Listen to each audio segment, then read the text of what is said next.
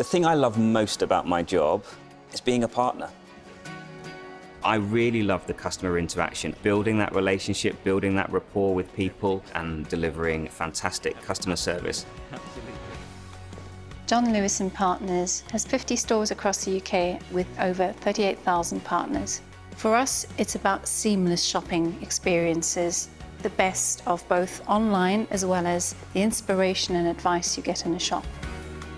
We decided to provide every shop floor partner with an iPhone and an iOS app to enable great in-store experiences. But let me just check for you. Today, we have access to about 350,000 products, and that really means that we can properly connect with our customers confidently. The app allows partners to navigate from one department to another, being able to support a customer's query or question that they might have. Let me just do a quick comparison for you. We've always known that the conversations that our partners have with our customers in shops are highly influential on later purchase. We can very quickly summarise all the details that we've discussed, put that in an email with a link for the actual product, then they can make that purchase in their own time. Customers certainly now are the most informed we've ever had.